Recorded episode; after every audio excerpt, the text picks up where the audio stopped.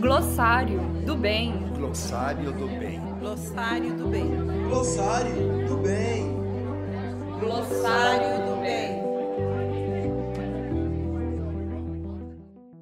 A Rádio UEG Educativa apresenta o Glossário do Bem, apresentado por Kelly Ferreira e Poliana Marques.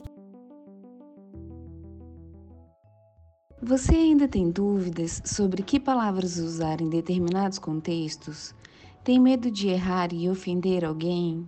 Aqui trataremos de alguns exemplos, explicando como a palavra era usada, por que ela foi repensada e quais seriam as novas expressões lexicais socialmente aceitas. E no mês de junho, mês do orgulho da população LGBTQIA, traremos informações sobre nomenclaturas e expressões referentes a esta população. A expressão de hoje é. Peraí, população LGBTQIA? Mês do orgulho? Não entendi. A gente explica. A sigla LGBTQIA se refere a lésbica, gays, bissexuais, pessoas trans, transexuais e travestis, queer, intersexuais, assexuais, e o mais é usado para incluir as diversas outras definições que as pessoas e grupos usam para nomear a maneira como se sentem com relação ao gênero ou a sua vivência afetiva e sexual. Vamos falar um pouco de algum desses termos durante esse mês, mas se você quiser saber um pouco mais, pode procurar na internet o Manual de Comunicação LGBTI, publicado pela Aliança Nacional LGBTI, o Grupo Dignidade e a Rede Gay Latino, em 2018.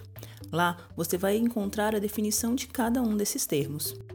O mês de junho é considerado o mês do orgulho porque dia 28 de junho é o Dia Internacional do Orgulho LGBTQIA.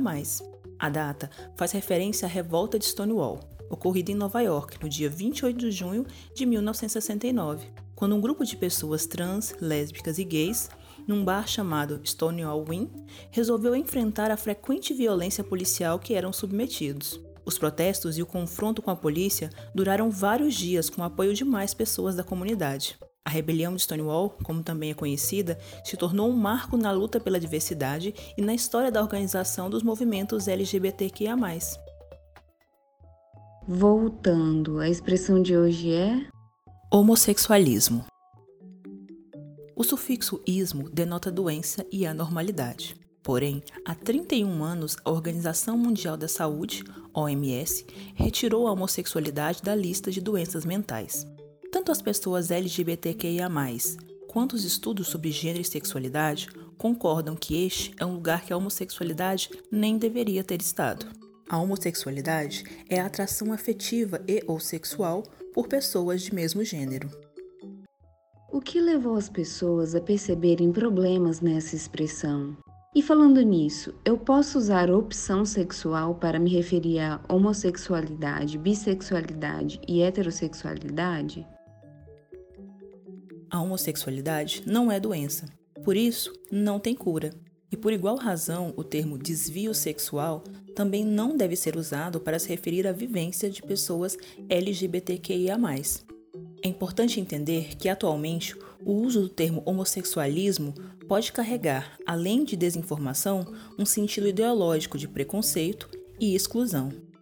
O problema da expressão opção sexual é que ele pode levar à ideia errônea de que as pessoas poderiam escolher como se sentem com relação ao seu gênero e por quem sentem atração afetiva e sexual. Os diversos estudos sobre gênero e sexualidade mostram que a homossexualidade, ou seja, a atração afetiva ou sexual por pessoas do mesmo gênero, a bissexualidade, ou seja, a atração afetiva ou sexual por ambos os gêneros, e a heterossexualidade, ou seja, a atração afetiva ou sexual por pessoas do gênero oposto, não se configuram como uma opção, mas como uma orientação sexual. Para entender, é só as pessoas heterossexuais se fazerem a seguinte pergunta: Em que momento você escolheu ser heterossexual? Pois é. Mas, afinal, quais são os termos usados e que indicam o respeito à diversidade nesse caso? O termo usado é homossexualidade, é orientação sexual. Para se referir às pessoas, é possível usar ainda homossexual, casal homoafetivo, família homoafetiva. Neste caso, como em outros, é importante respeitar a autodeterminação e o direito à identidade das pessoas e dos grupos. E agora, é só mudar a nomenclatura e a homofobia, a aversão a pessoas homossexuais, se resolve? A invisibilidade e a falta de informação alimentam o preconceito, os estereótipos e o ódio. Nomear é tornar visível, e ser visível é pedagógico e libertador. Entender o histórico e o sentido das palavras e expressões permite uma mudança em como vemos o mundo e uma mudança em como agimos individual e coletivamente sobre ele. Nós, pessoas LGBTQIA, celebramos o orgulho de ser quem somos com a certeza profunda e absoluta de que não há nada errado com a gente. Orgulhe-se!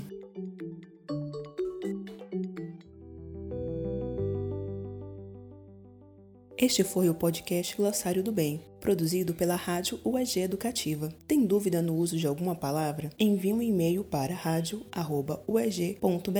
ou pelas nossas redes sociais. Até a próxima!